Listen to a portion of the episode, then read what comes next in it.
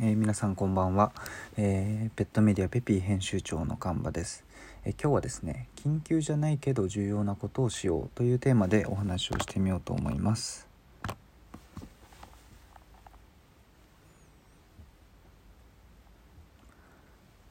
え昨日とかその前の放送もそうなんですけど、え、獣医師の安先生という方をお呼びしてですね、えー、日頃からできるペットの健康チェックというテーマでいろんなお話をお聞きしている中なんですけども今日は実は中日でして明日からですねまた、えー、安先生をお呼びしてお話を聞く回を、え投稿しようかなというふうに思ってます。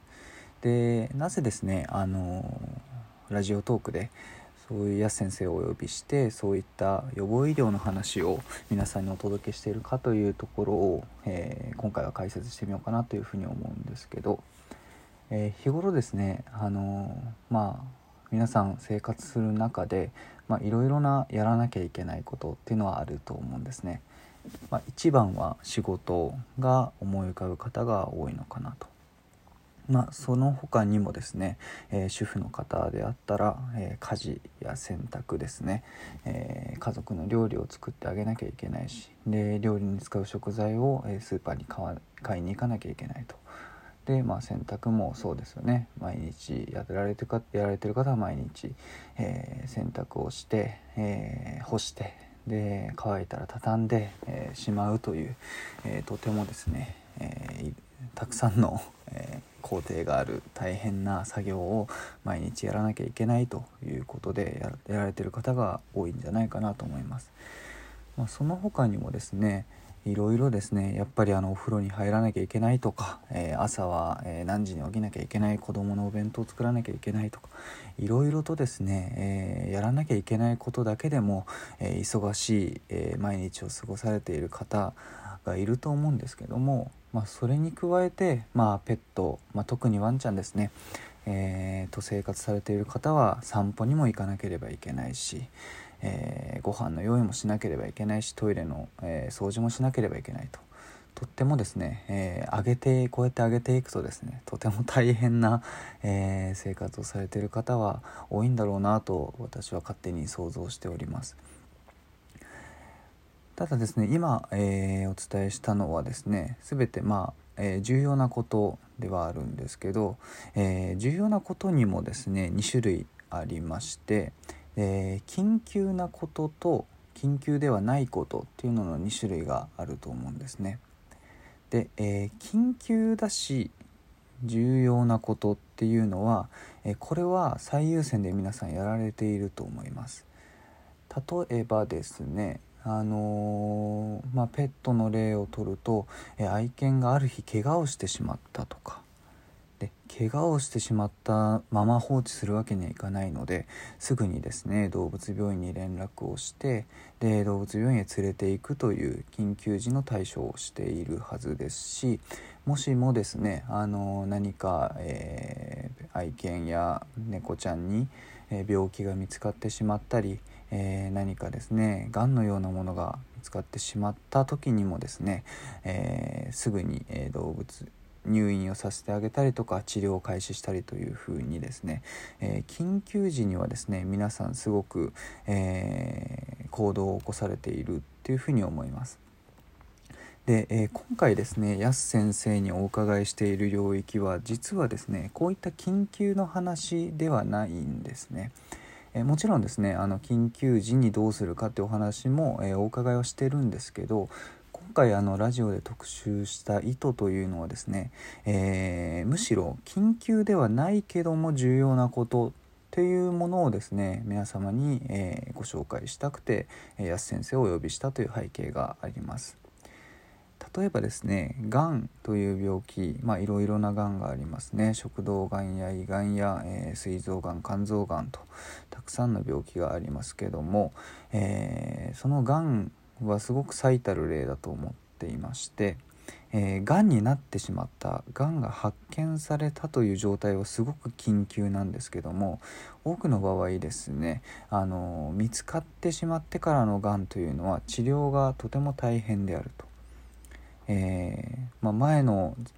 少し前のラジオでお話をしたんですけど何を隠そう私の父親はですね、えー、膵臓がんが65歳の時に見つかりましてで見つかった時にはもうステージ5という、まあ、一番重たい段階まで、えー、がんが進行していてで治療をする間もなくですね約2週間ほどで、えー、亡くなってしまったという経験を持っています。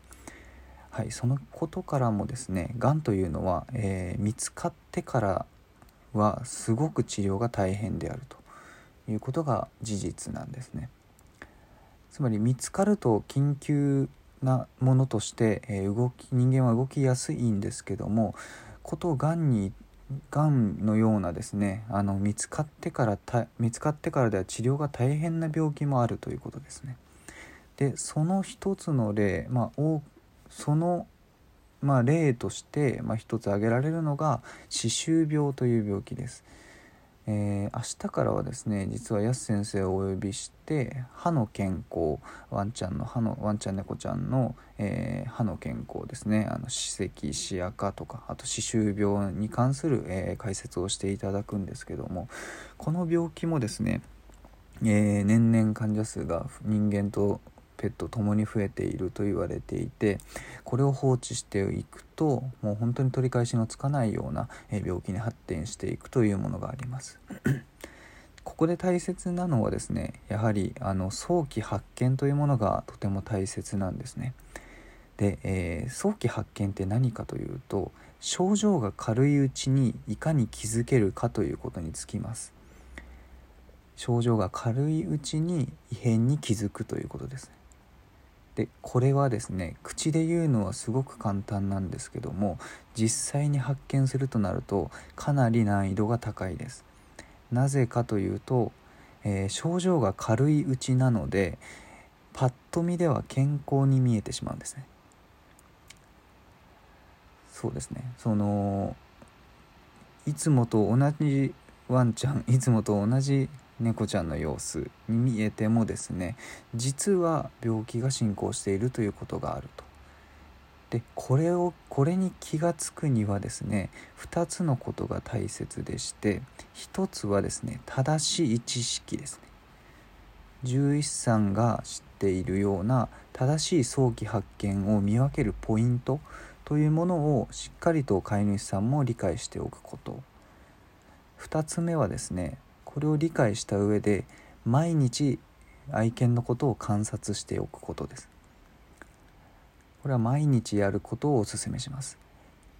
毎日ですね、えー、愛犬の表情はどうかとか歩き方はいつもと違わないかとか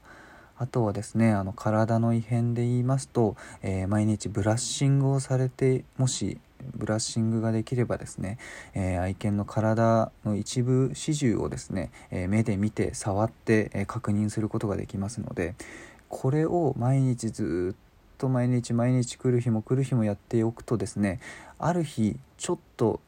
例えば皮膚に炎症がなんかあるいつもと違うところに炎症があるねとかあれちょっとここになんかしこりができてるねとかあれいつもとなんか表情が暗いわねっていういつもと比べてっていう比較ができるようになるのでそのその変化というのがですね非常に早期発見病気主にがんとか重たい病気の早期発見につながるということになります。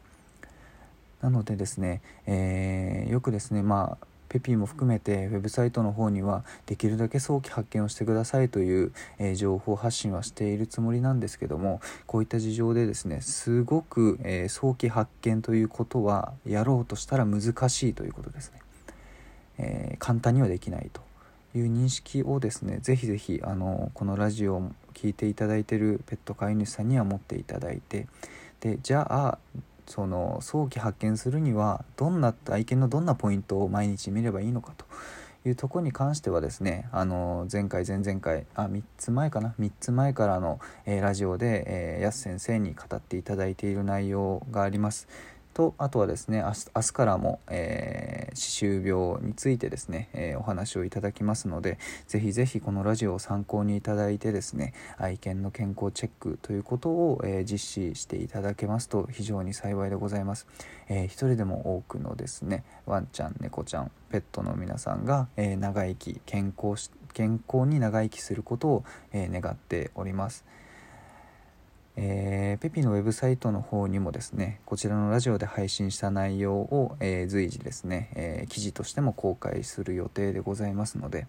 ぜひぜひ、えそちらの方もチェックいただけますと幸いです、えペピのトップ系トップページからですね、えそういった記事には、えアクセスできるように設計しておきますのでトップページのフォローの方ぜひぜひよろしくお願いいたします。